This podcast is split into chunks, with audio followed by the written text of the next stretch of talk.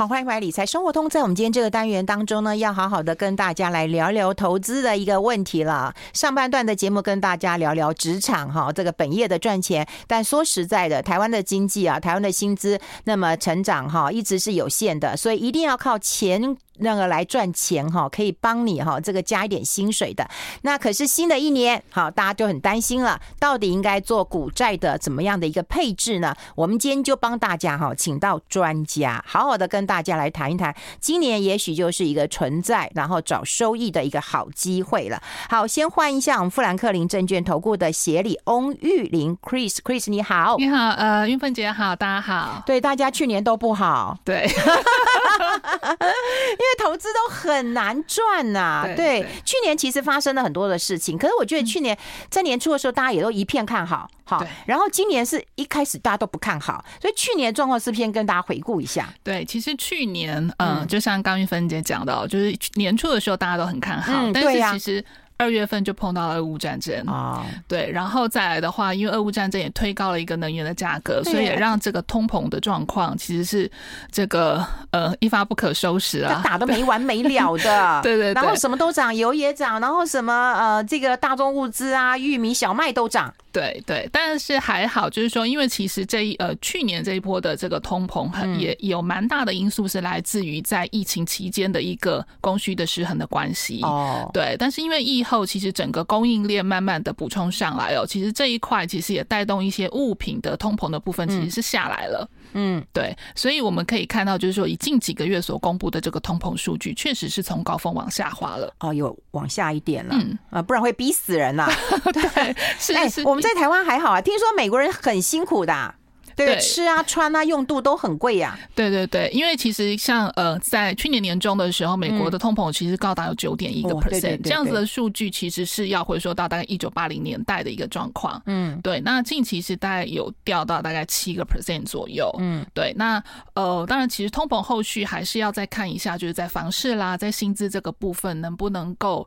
呃，就是开始往下滑，因为这两块大概是比较粘着的部分，而且其实，在连续升息之后，其实还是需要有，因为他们这两个市场会有一些滞后的效果，会会在后面才去反映出来。嗯，对，所以要看看后面这个数据的部分能不能够去反映到这两块的一个通膨的一个环节。哦，哎，那今年啊，今年一开始的时候，当然大家都很保守了哈，但是你看从去年坏到今年嘛哈，所以大家好像也乐观不起来。那主要的原因还是有很多不确定性啊哈。那这些不确定性啊，你可不可以给我们一些方向？比方说，你刚刚讲高通膨可能有点下来了，可是升息好像呃会不会到顶呢？哈，嗯，对，升息的部分当然其实已经去呃呃二零二二年的时候，其实已经升息了将近有四百点，因为它从零已经升到。呃，超过四百点，已经到四点五了嘛？那呃，再来的话，其实看起来，呃，其实十一月份的时候，鲍尔已经有讲了，就是说这个通膨的部分，因为它有一些滞后的效果，嗯、所以呃，它可能会去放慢这个升息的步伐。嗯，那一边也是看这个效果，所以呃，像它在十二月其实就变成是升息两码。嗯，那现在预期可能二月份会变成升息一码。嗯，对。那这个呃升息的高峰应该就会慢慢接近，现在预估大概是在今年的第一季。第二季会看到高峰，那现在预估大概可能会是在五个 percent 上下啦。嗯，对，所以预估大概是这样子。那这样的一个情况之下，哈，就会衍生出了一些投资的问题了，哈，就是说到底要投资股票好，那还是债券好哈？当升息到一个阶段的时候，很多人都会认为说，哦，那反正我就干脆去去存存利息好了，好，所以股票就下跌了。那也有人讲说，那个债券也因为好这个利息往上走，价格往下跌，那个跌了哈。那到底现在应该买股票好还是买债券好？对不对？是不是先跟大家做一个趋势上的一个分析啊？股票大家都好怕。对，其实今年我们觉得是看好债优于股。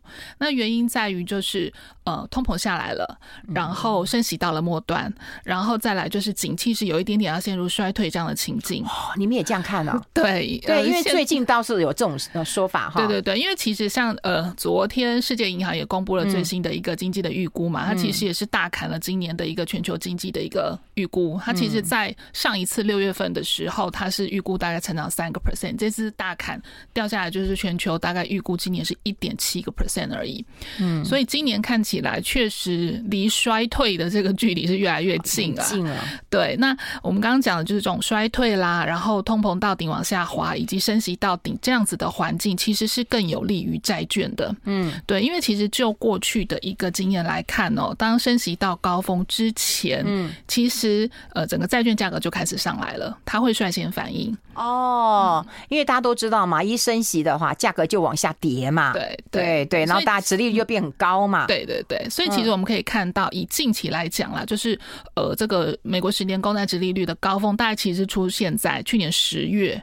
那时候大概是四点二左右，嗯，那最近其实大概都在三点七、三点八，嗯，对，其实殖利率真的已经有一些在反应了，所以我们觉得其实债市这个部分是可以提前的布局，而且是安全的，嗯、呃，相对至少就相对去年来讲，你看做研究就很，对对对，因为其实现在整个殖利率的水准真的来到真的是逾十年的一个高峰了，像以全呃这个非投资级债来讲，它大概来到九个 percent、十个 percent 左右的殖利率，嗯，那如果以投资自己来讲，也有到五个 percent，那也很好啦。对啊，那你美国公债也有到，也有到四个 percent 了。嗯。那就算今年这个价格还有一些波动啦，其实以目前的这种比较高的殖利率水准，其实还是可以去去平衡掉一点点这种价格的波动。对，所以其实风险真的比去年降低非常非常多了。对，如果说是极度保守的人呐，哈，极度保守的人，我想这一个报酬率让大家其实是能够很安心的。嗯。对，那那大。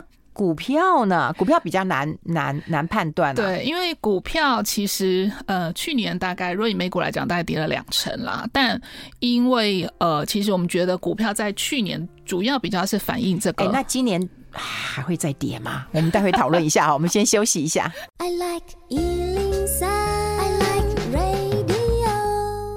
好，欢迎回来，理财生活通，我是夏云芬，在我旁边的就是富兰克林证券投顾的协理翁玉玲。我们跟 Chris 来聊到，就是在新的一年，当然蛮忐忑不安，有很多不确定性。可是我们慢慢也帮大家收敛一些这个不确定性。现在到什么阶段投资？我觉得一定要摸着石头过河，盯紧每一个这个啊阶段的一个呃风向了。那刚刚有提到股票了哈，股票说实在的，从去年到今年，真的也让美股也让大家真的像坐那个云霄飞车一样哈，科技股也跌的蛮多。多的那看的呃出来，今年的状况的话会如何呢？嗯、今年的话，呃、嗯，可能上半年还是会相对需要保守一点哦。那主要因为上半年其实会反映一些。呃，获利的一个企业获利的一个下修，嗯，对，因为其实去年虽然这个美股跌哦，但是比较反映在评价面了。嗯，那今年我们觉得就是可能这个企业的获利会开始慢慢下修，以现在预估大概呃最近要公布第四季的财报嘛，嗯，那现在预估第四季财报可能平均来讲会获利是衰退大概四个 percent 左右，嗯，对，那这个大概可能会是二零二零年第三季以来的首度的一种这个季度的衰退，所以股票的投资上半年后，我觉得还是会比较辛苦。一点，可能还是会有一些往下的空间。嗯嗯，对，所以股票当中，当然还是会有一些产业是在衰退当中，其实它还不错的。比如说像这种公用事业类股，哦，不受影响。对，这种水电瓦斯啊，对对对，你再怎么穷你也得用。对对对，像公用事业或是医疗也是。哦、对对，一些民生消费啊，这些大概在衰退当中不太受影响的。嗯，那这种其实又可以在当中去找到一些，哎，它配发股利不错的，嗯，这种高股利的，其实在整个比较呃。股市震荡环境里面呢，其实也会比较受到一些青睐。嗯，对，那这个是一个方向。好，那就是新的一年开始嘛，哈，就是你有没有什么投资上的一些呃建议跟大家来做一个分享？因为起码我觉得这样听起来的话，我觉得今年债券的一定要摆一下。可是这债券要到底要摆哪些这个啊、呃、种类的哈？因为去年其实股债都跌嘛，那今年你刚刚觉得就是说，如果第一季债券的甜蜜点到了，那我们债券可以有什么样的选择呢？债券的话，因为其实有不同的一些债券类别，对对，其实在对应到不同的景气景气循环都会有它的机会。嗯，那我觉得其实可以用懒人投资法啦，大家就去找复合债，复合债呀，复合债。对，复合债复合债大家比较陌生哈。过去大家可能比较熟的是哦，类似全球债，对不对？对，嗯，全球债它其实比较是就区域来分，就是可能包含全球的市场，可能成熟市场啦、美欧啊，或者是新兴市场这些，嗯，这种是比较全球型的这种债券型基金。嗯，那如果说以复合型来讲的话，它就是涵盖不同卷种、不同类型的这个债券，比如说投资级债，比如说公债。哦，投资级债就是比较高品质的喽。对对对，嗯，对。然后像公债啦，或者是像这种非投资等级债这种比较低平等的，或者是其他有很多像康通膨债啦，或者是一些康通膨债哦。我觉得以前那个 Morningstar 来我这边做那个每我们每每个月都会 review 一次，然后他那个 review 那个抗通膨债，我就跟他说，我们一般投资人都不会有，麻烦你把拿拿掉。所以一般投资人其实是比较不会买这个，对不对？对，他其实比较难直接去买到这样的东西。哦，对，所以你就可以透过复合债，透过债券型基金去 cover 到这样子的一个范畴。哦，原来高通膨债哦，在这里啊。对对，所以呃，刚刚提到就是说复合债其实是可以帮呃投资人去掌握到一些不同债券类型的一个投资机会。嗯，所以它有投资型的，也有非投资型的，也有一般投资人比较买不到的。反正它就是种种类很多嘛。对对对，所以其实就是可以可以透过这种比较高评等复合债的债券型基金，嗯，那其实当中其实这种经理团队他就会去帮你在这个时间点，我们刚刚讲到景气衰退嘛，升息末段，他会比较靠拢在高品质的呃美元为主的债。哦，需要哦，对对，那当然未来如果说是整个景气往上来开始复苏的话，它其实也会慢慢的呃走向，比如说像是在非投资等级债或者是在新兴债的部分，嗯，那这我刚刚提到就是懒人投资法啦，其实就是让他去帮你看景气在哪里，那债券要怎么动？哎，像这种的复合债，大概也是属于比较稳健保守的喽。呃，对，其实应该是说看它的这个景气循环，嗯，因为它其实就是随时都可以轮动嘛，嗯，对。那以现在来讲的话，你去找复合债就要去找这种比较高平等的哦，还是说基金经理也会帮帮大家调这种评？对对对，这种复合型的债券型基金，基本上就是团队会去帮你调，嗯、所以就是目前来讲的话啦，就是这个复合债的话，就是会是以这个美元的，然后高平等的为主。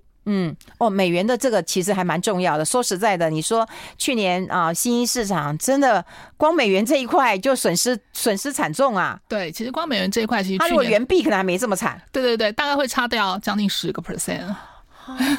对对，所以你觉得就是说选择债券啊，那个我们每一年在那个啊每每个月那个 review 的时候，那个跟 Morningstar 就真的那个汇率的影响超大的。对对，因为其实债券它本身本来收益性就不是那不是像股票那种那么高的，所以汇率在当中扮演的角色就蛮重要的。嗯，对，所以选择美元的。对对，现在目前来讲的话，可能就是呃，美元还会在比较比较稍微强势的位置，所以至少上半年来讲，我觉得还是会以美元为主比较好。嗯嗯，因为现在大家看美元啊，就是说，当然再强的几率没有很高，但是它不也不会再再再再有什么大贬的机会啦。呃，大概就是高档这样子的一个状态。对对，高档，当然它就会跟着这个升息的脚步啊。对呀，对，所以如果还在升的话，我们看可能第一季、第二季还在升，美元可能还是会稍微强一点点。哦，过去我们对于复合债真的嗯接触是比较少的，嗯嗯，对对，原来它跟全球债有这样的一个不同，就是债券的那个种类比较多，对对对，然后景气就那个嘛会轮流转嘛，风水会轮流转嘛，对对对，但那你就看怎么配置，对，就可以让经理团队去帮你看，哎，机会在哪里，他就去帮你在那个地方配多一点。哦，嗯，那这也是会有债息的嘛，对不对？哦，对对对对，就是呃，当然就是来自比如说不管是投资级啦、公债啊、非投资级债，这些都是有一些债息的。所以像这样子的债券型基金，基本上也都会有，比如说每一个月的一个配息的一个这样的机会。哦，哎、嗯，这个对于很多呃比较保守的人，或者是退休的族群，我觉得可以。或者是其实有人就跟我讲，我投资都不能赔钱的啊，因为他钱很少啦。通常跟我讲投资不能赔钱的，我跟他说啊，你钱一定很少。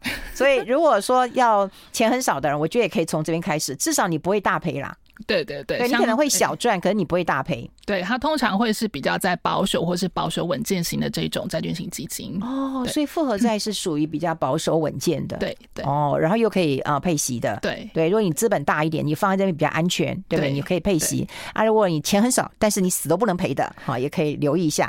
那待会会跟我们讲一下，就是说股债到底要怎么配？有人会自己配啊。过去我们讲什么三七啊六四的，可是现在其实有平衡型的，好，有平衡型的基金，平衡型当然有股票有债券，但有一些有固定比例。利的，有一些也是靠基金经理人的。那待会跟我们分享一下。那有一些比我再更积极的人，要想要投资股票，又有哪一些是比较呃好的一个方向跟趋势？我们待会讨论。我们先休息一下，进一下广告。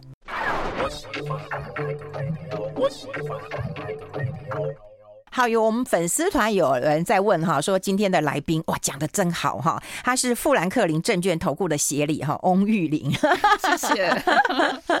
就大家我觉得会希望知道，就是很清楚的知道一个方向哈，我觉得有个方向有一个目标，然后每个月还是要留意一下，我觉得这个很重要。它不像那种股票，你要每天看，然后每天心情随着这个起伏，但是我觉得要看一下呃趋势啊哈，然后从趋势下，你只要去这个方向对了，速度慢一点，其实真的没关系。可是你方向如果错了，你速度再快都没有用啊！我觉得这是关键。那刚刚有提到，就是说啊，债券你认为啊，复合债现在是相对安全的。那那个平衡型的基金你怎么看待呢？平衡型的话，其实如果我们以这种传统的股六债四来看的话啦，其实真的去年也真的是蛮惨的。去年股六债四大概是跌十五个 percent。对啊，都跌啊，对，因为债券都是跌了十五趴左右，真的真的。对，所以其实我们觉得在这样的环境里面，因为其实变动又大又快哦，其实真的是变得是要去找那种呃策略是比较弹性灵活的平衡型基金，会比较呃会比较适合啦。也就是说，它因应不同的环境，它的股债配比的调。动是会比较灵活的，嗯，对，像呃这个富兰克林稳定月收益基金哦，它其实就呃去年年底呃应该说二零二一的年底一直到二零二二的年底，它整个债券的比例其实是从三不到三成，其实就升到了五成以上，啊、嗯哦，所以是基金经理人自己调整。对对，然后股票部分也是从高峰大概七成以上，呃，调下来大概到四十五个 percent 左右，所以其实它就很成功的去避掉了二零二二年的一个股票大幅下跌的一个一个环境。哦，所以要灵活调整，对，所以还还不能够固定配比，哎，对，对，要灵活调整，对。然后还有就是说，它的策略上面，因为其实这档基金它是以找收益为主，所以也很符合现在的一个市场的情况跟行情。收益是因为有有有债券的部分嘛？债券本来就有债息啊，对对对，它有债券。那另外的收益，它会来自于高股利股票。哦、oh. 嗯，对，像刚刚有提到这种呃公用事业类股，就是他之前曾经布局的一个蛮重要的类股。那因为这种类股的话，其实它就是股利是比较高的。那像这种高股利的类股，它呃其实过去长期以来它的报酬率其实是比呃很多投资人喜欢的那种成长股要来的高很多。如果对，如果以大概一九九五年累积到现在哦，美国的成长股大概是涨大概。九倍左右，嗯，对，那这个高股利股它其实是涨十四倍啊，对，所以你可能比较难想象，因为大家投资美股都在投资成长股啊，啊，所以你们这一档也是比较接，就是以美股为主。对对，是以美股为主的，然后股票部分就是以高股利的，而且它的股利是除了高股利之外，它还去看就是这个股利是持续在配发，而且持续会呃有增加股利成长的这样子的趋势的，所以它现在其实金融股的配比配比就蛮高的，嗯，对，金融股而且也比较相对稳定啦，对对对，嗯，所以它会有两个哈，一个就是股利嘛，一个就是债息啊，对对，所以它的这个收益主要会从这两个。呃，两大策略，高股利、高债息这样子的策略策略来。哎，那跟那个嗯，嗯，如果跟那个刚刚讲那个复合债比的话，复合债就相对再保守一点。嗯、对，复合债因为它全部都是债，嗯，对，所以它它就是在在不同的卷种里面去做一些搭配。那像这个平衡型的话，它就是有股有债，然后不同的产业、不同的类别再去多做搭配。嗯，那它的债也会是比较嗯高收益，呃，就是会比较高平等的吗？呃，它其实也是灵活的配比，哦，也是灵活配比，啊。对，所以如果以这个整个二零二二年来讲的话，它的投资级债就是高平等的部分，其实是比较明显的拉高。对，我觉得这很重要。对对，它其实大概是从呃二零二一年底大概在不到六个 percent 投资级债，然后拉到二十个 percent。嗯，对，所以它相对比较稳。对对对，所以它其整个债券部位的这个性评也在提高，然后这个收益也在提高。嗯，对。所以显然基金经理人的风格也是蛮稳健型的。对对对，因为他这档其实就是以找收益为主啦，然后收益的同时也要去控管它的一个风险。嗯嗯，因为我觉得现在投资人当然啊、呃，你也可以依照你的年纪去做一些配比啊。有人说啊，你几岁，然后你就可以呃这个三七二八，这个六四五五的。可是说实在，你要灵活去去调整，真的是难度蛮高的哎。对对对，我怎么知道现在该该债还是该股啊？对，所以其实真的就是找这种比较复合型的啦、平衡型的，让经理团队去帮你操。因为其实以以以我们这两个团队来讲，下面其实大家都是三四百人的这种投资专家的团队。对，所以一定是胜过我们自己一个人在那边看。我们就是只要盯着绩效就好了啦，其他什么都不用盯了。对，而且说实在，债券其实是一个呃非常复杂的的的。对。的产品哎、欸，真的，其实整个总经面的影响都跟它是息息相关，不是只有光利率而已。嗯，对对，所以你说你知道股票型的话，说实在，你还你要是会挑，你自己还会挑哈，产业别啦、国家别啦、区域别，你还自己会挑的。债券真的还蛮困难的。对对，它的呃影响的层面又会更细更广。嗯嗯，那你刚刚提到一个关键点嘛，也就是说今年你都认为债是优于股股的。嗯，好，所以如果第一季的话，应该要。先选择，对，我们觉得债券的部分，其实，在第一季其实就是可以比较好的一个投资机会可以进去。那股票上半年可能还是波动会大一些，嗯，对，但可以找机会啦，嗯，对。不过说实在啊，我觉得会投资的人，任何时间都应该有股有债，嗯。对啊，只是你要选择什么样的一个债跟什么样类型的股票。对对，因为其实类型真的蛮多，像我们提到股票，就是刚刚有这个公用事业，或者是像基础建设。嗯，这种基础建设的话，其实它就是有政策的支持的嘛。嗯，像这个美国的这个削减通膨法案啊，或者是这种能源转型啊，因为俄乌战争所引爆的一个呃全球的国家都在呃转向这种能源安全这些东西，其实对于这种替代能源啦，然后基础建设，像比如说美国现在是提倡。这个制造业要回美国嘛，所以这种制造业的回流也让基础建设有很大的需求。那这种其实也刚刚提到，就是它比较不受景气循环影响，而且甚至是有政策支持的。嗯，哎，不过我也听听你们讲过，那个基础建设跟我们以前认为的基础建设不一样，不一样。以前都是铁公鸡，对对对，铁路、空路跟机场叫铁公鸡，可是现在我们不是了。对对，其实现在有很多网络啊、闲的半导体，其实都涵盖在内。我们待会讨论好不好？我们先休息一下，进一下广告。I like 一零三。好，我们持续跟富兰克林证券投顾的协理啊，翁玉玲 Chris 来聊一聊啊，很多人都很关注的一件事情，就是到底基础建设是什么啦？哎，那基础建设我们以前讲铁公鸡，现在好像观念不大一样哎、欸。对，其实基础建设，呃，其实我们近期来看，现在比较新的这种基础建设的概念哦，就像刚刚提到的一个是能源的安全嘛，就是包括这个什么俄乌战争啊引爆的这一种，就是说各国对于能源的需求，整个供需这个其实要去。寻找一个比较安全的一个一个一个方向哦，所以其实整个在这一方面，比如说包括能源供应的一个整个基础建设的需求也是大幅的提高。嗯，那另外像刚刚提到的整个制造业的回流，嗯，会对于整个基础建设的部分也会有一些运输方面的一个需求。那另外的话就是在通讯传输的需求，现在不管是五 G 再来六 G，那也算在里面啊。对对对，因为它其实会有那个基地基地台啊、电塔的这种需求，所以它这个也是属于一种通讯方面的。一个基础建设的一个需求，嗯，那最后的话就是刚刚提到这个美国通膨削减法案，嗯。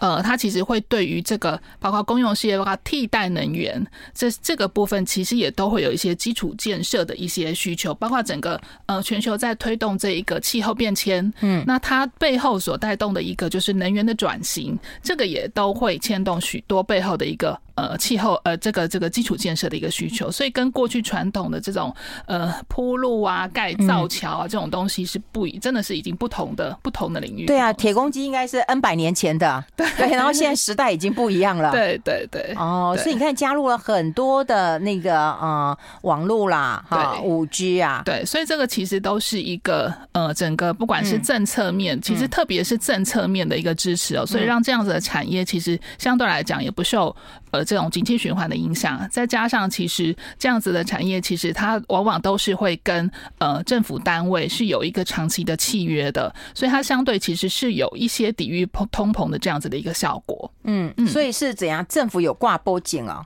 呃，应该是说，他其实会跟这些厂商去签这种长期的基础建设的一个合约，哦，对，然后而且他们其实这个合约长期的合约上面，其实也会对于这些的价格会有一些呃通膨上面的一个算是保障，它可能会是通膨去加上。上几个 percent 会随着通膨的提升而可提升的。这这样子的一个建设的一个对，所以其实会有一种抵御通膨的一个效果哦。哎，那如果这样看起来的话，呃，这样子的一个呃基础建设型，它比较像股票型基金啊。对，它是股票型基金，对，但是因为它就是属于我，如果以我们刚才讲的话，其实它就属于比较是公用事业类型的，因为这种大型的基础建设基本上都比较是一些政府合约，嗯，所以它会比较是类似于像公用基础呃公用建设这样子的概念，嗯，对，所以。这种新的概念，对，所以它其实就比较不受经济循环的影响嘛，因为它基本上政策支持你的，而且是政策支持，而且你再怎么样，你要用水用电吧？对对，所以它其实就会比较是这种公用事业的概念。哦，哎，那这样如果你这样讲的话，那我们的比重大概多少啊？你看有股票型的，也有平衡型的，还有这个刚刚讲过纯债券的复合债型的，對，对，对，所以其实真的是一股一债一平衡。哎呦，对，所以最好就是三个都有了。对对对，就是等于黄金金三角啦。我们觉得在今年可以采取这样子金三角的一个呃投资的策略。那在比例上的话，呃，因为上半年其实市场还是会比较有一些波动啦，所以我们觉得呃债的部分可以高一些些，这种平衡型的债券还是要高一些，平衡型的部分会比较可以比较高一些。所以像是呃这个稳定月收益这样子平衡型的，可能可以占到五成左右。嗯，然后债券啦，可能可以占到呃这个。精选收益可能可以占到三成，然后基础建设这个存股的部分可以占到两成，对，大概就是五三二这样的一个配比。不过当然还是看呃各位投资人的一个本身的一个风险属性去看。哦，好，有人说你讲太快，可是我们节目当中不能讲那个名称，所以大家如果需要知道进一步的资讯的时候，呃，可以打我们中广的美少女电话。好，他们都是资深美少女哈，零二二五零零五五六六，零二二五零零五五六六了。刚刚提到一个重点，就在于说五三二，我觉得蛮重要。看起来你也是保守型的，对我比较偏，应该说稳健保守一些。以现在的一个市场环境来讲，对，应该要保守。对，因为刚刚讲过了，还会有就是衰退的压力跟可能性，景气对衰呃，景气可能是在往下嘛，就是整个整个环境来看，我们觉得景气是。走弱的，然后当然通膨是会下滑啦，嗯，然后升息可能来到末端，所以呃还是相对我觉得整个环境要相对保守看待一点点，但我觉得在投资上其实是可以比较胆大心细啦，嗯，相较于去年来说，嗯，对，因为我觉得常常有一个市场，它也不会就是一直烂下去吧，对，其实如果以过去来讲的话，真的其实大跌之后真的是会有大涨的行情啦。嗯，对，我觉得这还是可以。毕竟去年其实整个比较大的一个动荡环境，我觉得今年相对会至少波动是会放缓了。嗯，对。那我觉得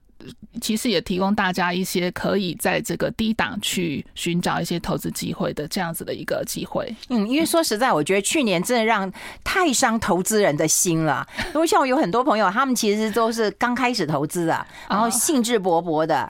好，然后呢？哇，去年就哇，真的是，真的是变成这个韭菜了。对，其实去年大概前三季都在跌，嗯、但我其实我觉得。看到一些好好的好的一个机会，就是在其实第四季有上来啦。嗯，有啦。对，那第四季上来，其实主要就是在于通膨又开始下来，然后整个联准会也开始讲说，哎，他要放慢放慢这个升息的脚步。嗯，所以我觉得真的，其实，在第四季我们有看到一点点曙光了。我觉得今年的一个环境会比较稳定。嗯嗯，因为好像我们做这个节目做这么久，我常常觉得就是说我们的薪资的增幅真的是有限的。你说要老板帮你调薪水哈，除非你威胁他。他说我要走了，他可能还会帮你调一下薪水。有些就说啊，慢走不送了哈。所以我觉得要调薪水其实是困难的。所以我其实很希望就是大家都会投资。